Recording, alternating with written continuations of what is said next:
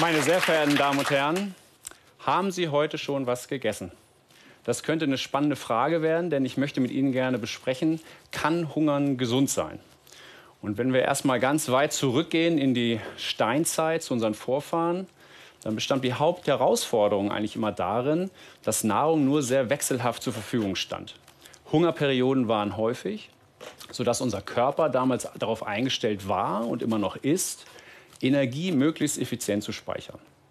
Und in der Tat wissen wir schon aus der Forschung von Fruchtfliegen, dass der Großteil aller Gene, die so eine Fliege mit sich trägt, darauf ausgelegt ist, effektiv Energiespeicher anzulegen. Kommt es dann zu Hungerperioden, muss sich der Körper einstellen, um Schaden zu vermeiden. Nun, was passiert typischerweise beim Hungern? Ganz global gesprochen kann man sagen, man stellt um von Zuckerstoffwechsel auf Fettstoffwechsel. Und dieser Fettabbau im Körper sorgt dann dafür, dass bestimmte Energieträger aufgebaut werden, die uns dann durch die Hungerperiode bringen. Und das ist ganz spannend, weil das passiert auch immer nachts, wenn wir schlafen, unter dem Einfluss von bestimmten Hungerhormonen, Glucagon aus der Bauchspeicheldrüse, Cortisol aus der Nebenniere, kommt es zu einem vermehrten Fettabbau und wenn man sehr lange hungert, auch zu einem vermehrten Eiweißabbau. Und diese Abbauprodukte werden in der Leber dann zur Zuckerproduktion verwendet. Und die Leber beginnt auch sogenannte Ketonkörper zu bilden.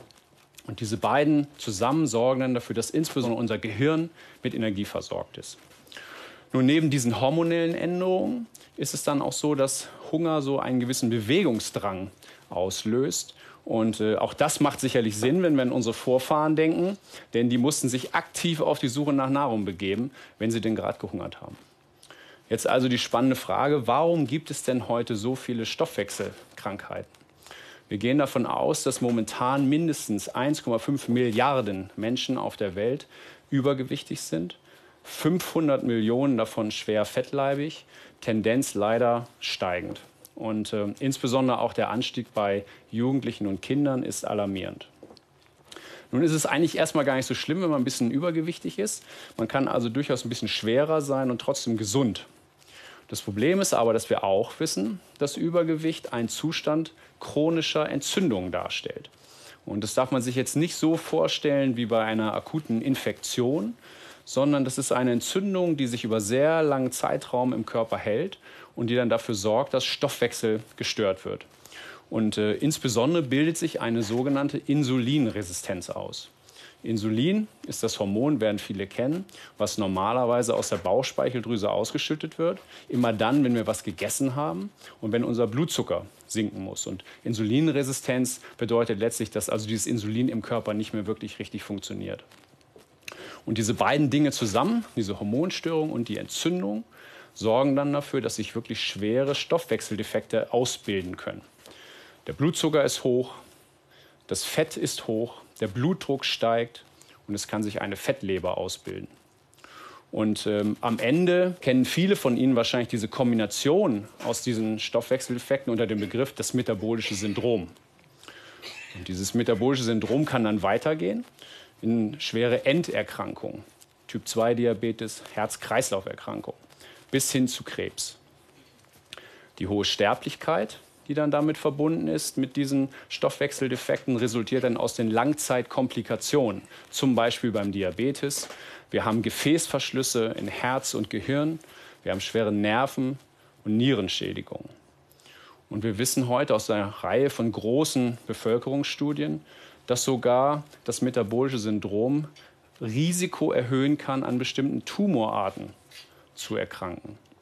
Aus unserer eigenen Forschung haben wir vor kurzem tatsächlich zeigen können, dass bei Übergewicht ein bestimmter Botenstoff ausgeschüttet wird aus dem Fettgewebe und der sorgt dann dafür, dass Brustkrebszellen aggressiver werden, mehr Tochtergeschwulste bilden.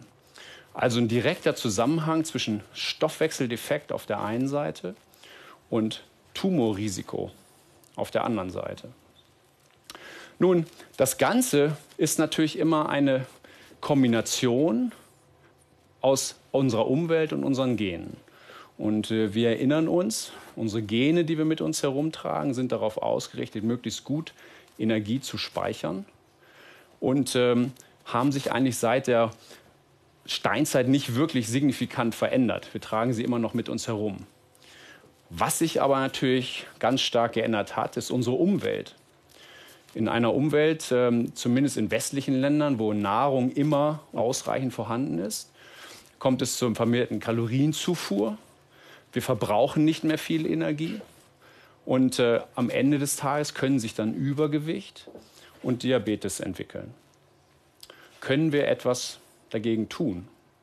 Nun ist es so, dass bis auf bestimmte chirurgische Eingriffe man immer noch nichts wirklich hat, was langfristig gegen Übergewicht hilft. Und auch diese ganzen chirurgischen Eingriffe sind natürlich mit allen Komplikationen verbunden, die man typischerweise so mit äh, einem chirurgischen Eingriff verbindet. Deswegen werden sie momentan auch nur wirklich bei extremer Fettleibigkeit eingesetzt. Alle anderen Diätprogramme sind mit dem berühmt-berüchtigten Jojo-Effekt verbunden. Das heißt, unser Körper stellt sich immer bei einer verminderten Kalorienzufuhr darauf ein, dass er auch seinen Energieverbrauch wieder senkt. Und am Ende, wenn man dann wieder normal ist, dann wiegt man wieder genauso viel wie vorher. Also dem Einzigen, denen das wirklich was nützt, diese Diätprogramme, sind meistens diejenigen, die sie verkaufen. Diabetes behandeln wir mit einer Reihe von Medikamenten. Die sind insbesondere darauf ausgelegt, den Blutzucker zu senken, die Insulinsensitivität wieder zu verbessern, im besten Fall auch den Fettstoffwechsel. Aber wenn wir das vergleichen mit der Armada an Medikamenten, die wir zum Beispiel bei der Krebstherapie zur Verfügung haben, dann ist das Portfolio bei Diabetes eigentlich ziemlich eingeschränkt. Und alle Medikamente sind mit Nebenwirkungen verbunden, wirken nur bei einer ganz bestimmten Gruppe von Patienten oder führen zum Beispiel zu einer deutlich verschlechterten Lebensqualität, wenn Sie zum Beispiel daran denken, dass man sich mehrmals täglich selber mit Insulin spritzen muss. Also, wir brauchen etwas Neues. Und äh, in diesem Kontext hat jetzt die neueste klinische und auch experimentelle Forschung gezeigt, dass offensichtlich kontrolliertes Hungern in bestimmten Intervallen oder in Perioden sehr positive Effekte ausüben kann auf den menschlichen Stoffwechsel. Und während also bis vor kurzem so Hungern und Fasten immer so ein bisschen mit Voodoo-Beigeschmack behaftet war, können wir jetzt erstmals auf wissenschaftlicher Basis sagen, dass es funktioniert. Und wenn Sie sich wundern, warum ich persönlich immer Hungern sage und auch nicht Fasten, dann liegt es daran, dass ich Hungern für den etwas wissenschaftlicheren Begriff halte und zum Zweiten auch verdeutlichen möchte, dass Hungern jetzt keine Mangelwirtschaft ist oder auch keine Mangelverwaltung, sondern ein ganz definierter physiologischer Zustand, der eben in bestimmten Situationen aus unserer Umwelt heraus auftritt. Wir haben also zeigen können vor kurzem, dass man mit verschiedenen Hungerprotokollen, zum Beispiel einen Tag essen, einen Tag hungern oder zwei Tage hungern in der Woche, den Rest der Woche normal essen, tatsächlich eine lang andauernde und auch wirksame Gewichtsreduktion erreichen kann.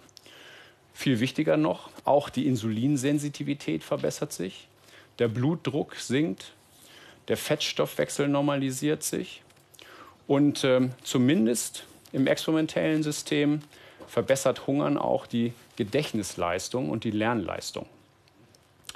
Was ganz spannend ist, und da haben wir wieder eine Verbindung auch zur Krebsforschung, offensichtlich ist es auch so, dass dieses Hungern auch bewirkt, dass eine existierende Krebstherapie besser funktioniert.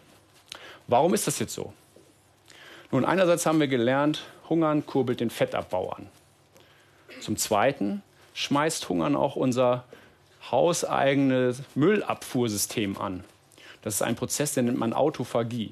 Und der läuft in jeder Körperzelle ab und sorgt dafür, dass toxische oder irgendwie schadhafte Moleküle ausgeschleust werden. Also der Körper befreit sich von Ballast. Drittens, Hungern bewirkt, dass unsere Bauchspeicheldrüse ein bisschen zur Ruhe kommt. Es ist gezeigt worden, dass durch Hungerperioden die Ausschüttung von Insulin am Ende wieder wirksamer und kontrollierter vor sich geht und man eine verbesserte Blutzuckerkontrolle hat. Und am Ende mit dem schon erwähnten Bewegungsdrang führt dann Hungern dazu, dass wir offensichtlich also bestimmte genetische und molekulare Programme wieder reaktivieren, die wir in uns tragen seit der Steinzeit, die aber in unserer normalen Umwelt heutzutage brach liegen. Und unsere eigenen Arbeiten haben in dieser Hinsicht vor kurzem auch zeigen können, dass wir tatsächlich molekulare Schalter finden können, die die Hungerantwort kontrollieren. Zum Beispiel die Zuckerproduktion in der Leber oder den Fettabbau im Fettgewebe. Kann ich das Ganze irgendwie in meinen Alltag einbauen, wenn es denn alles so gut funktioniert. Und da haben wir jetzt gesehen, dass nicht nur Hungern per se offensichtlich positive Effekte ausübt, sondern auch die Beschränkung der Nahrungsaufnahme auf einen bestimmten Zeitraum innerhalb des Tages, also zum Beispiel nur sechs bis zehn Stunden. Oder vielleicht ganz einfacher Tipp, einfach mal das Frühstück weglassen, sodass man relativ lange hungert vom Abendessen bis zum Mittagessen. Und das hat damit zu tun, dass unser Stoffwechsel sehr eng gekoppelt ist mit unserer inneren Uhr.